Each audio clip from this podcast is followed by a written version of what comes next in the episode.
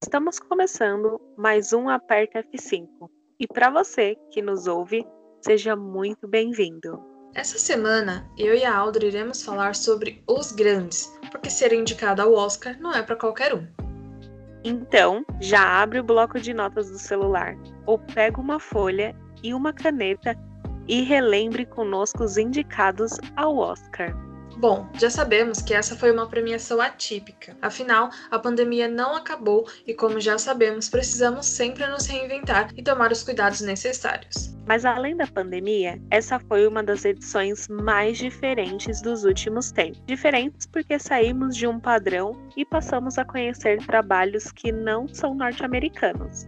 Isso aí, tivemos diversos países sendo representados esse ano. Por isso, nós decidimos relembrar os ganhadores dessa edição. Começando com a categoria Melhor Design de Produção ou Direção de Arte. Tivemos os filmes Meu Pai, A Suprema Voz do Blues, Mencken, Relatos do Mundo e Tenet. E o ganhador da estatueta nessa categoria foi Mencken. Já na categoria de Melhor Figurino, os indicados foram os filmes Emma, A Suprema Voz do Blues, Mencken, Mulan e Pinóquio e o ganhador foi a suprema voz do blues, estrelado pelo eterno Chadwick Boseman. Já no quesito cabelo e maquiagem, participaram da disputa Emma, Era Uma Vez Sonho, A Suprema Voz do Blues, Mencken e Pinóquio. E levando mais uma estatueta para casa, o vencedor foi A Suprema Voz do Blues.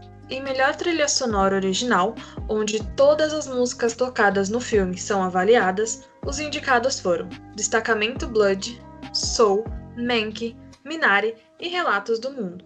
Muito merecido, se me permitem dizer, o vencedor foi Soul. Say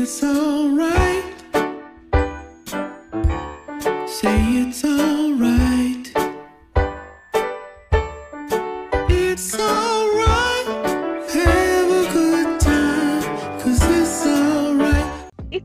falamos em melhor edição de som, quem será que ganhou o Carinha Dourado? Os indicados foram Greyhound, Mencken, Som do Silêncio, Relatos do Mundo e Soul. E quem levou a melhor dessa vez foi o Som do Silêncio. No quesito Melhores Efeitos Visuais, os indicados foram o recém-chegado da Netflix Amor e Monstros, Tenet, O Sol da Meia-Noite, Mulan e o Grande Ivan. Saindo vencedor, tivemos Tenet. Na categoria Melhor Montagem, os escolhidos para concorrer ao Oscar foram Meu Pai, Nomadland, Bela Vingança, O Som do Silêncio e Os Sete de Chicago.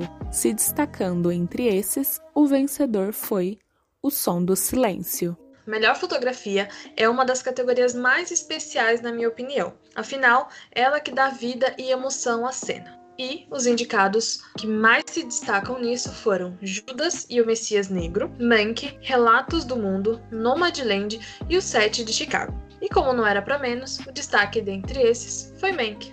Essa categoria já foi chamada de filme estrangeiro, mas hoje é conhecida como Melhor Filme Internacional. E nela concorreram O Homem que Vendeu Sua Pele da Tunísia, Better Days, Hong Kong, Collective Romênia, Druk, Dinamarca e Vadis Aida, da Bósnia. O vencedor foi Druk, da Dinamarca. Uma das minhas categorias favoritas no Oscar é a melhor música original. E esse ano a seleção deve ter sido bem difícil, mas chegaram os seguintes indicados: Find for You, da Her, para o filme Judas e o Messias Negro, Hear My Voice, da Celeste, para o set de Chicago, Luzevic, Festival Eurovision da Canção, Lucy, da incrível Laura Pausini, para Rosa e Momo, e Speak Now, de Leslie Odom Jr., para Uma Noite em Miami. Dentre essas incríveis músicas, a vencedora foi Fighting For You, da Her, para Judas e o Messias Negro.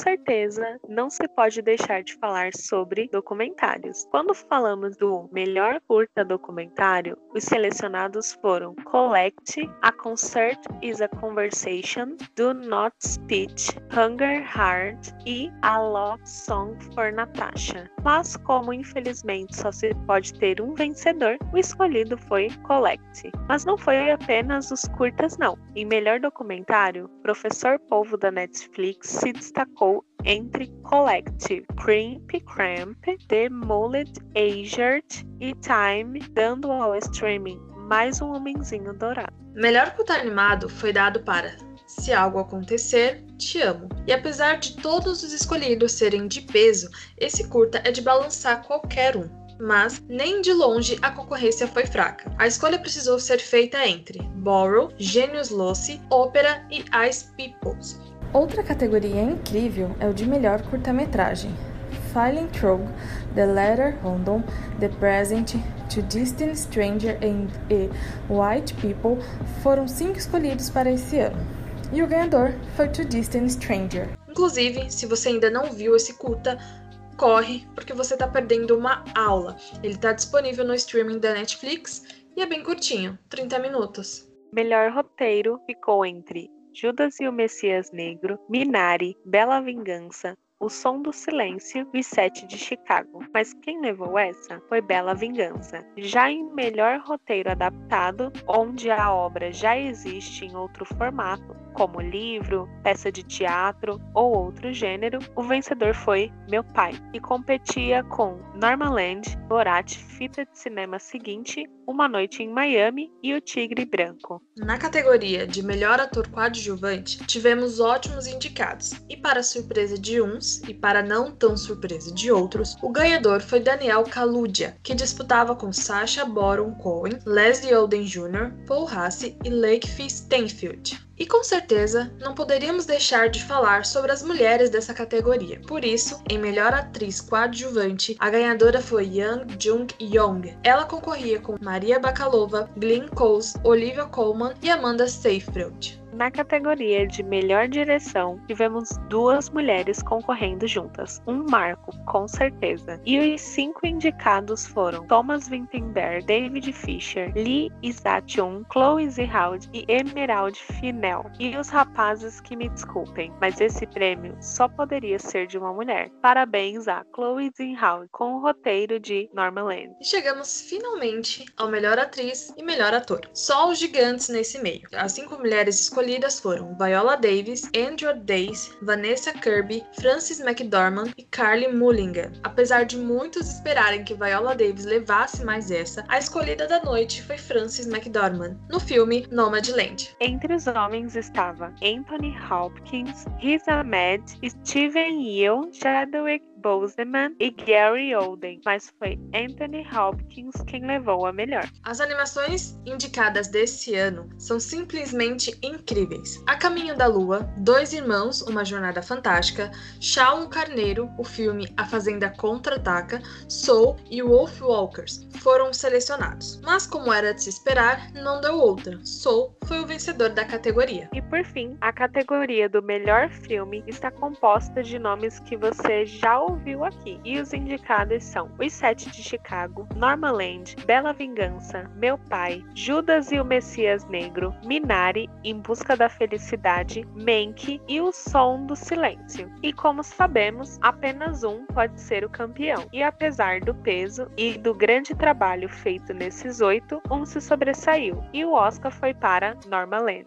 E esses foram os nomes de destaque desse ano. Então, se você não viu a premiação e ficou interessado interessado em saber mais sobre os grandes trabalhos, no Instagram da Perto F5 tem um pequeno resumo dos filmes citados aqui, assim como também é, a foto e a explicação de cada um que ganhou o Oscar essa noite. O nosso arroba é aperta.f5. Nos acompanhem e comentem. Estamos disponíveis também no Spotify, YouTube e SoundCloud. Muito obrigada pela sua companhia e vamos encerrando mais um episódio. E não se esqueça: para se manter atualizado, aperta F5.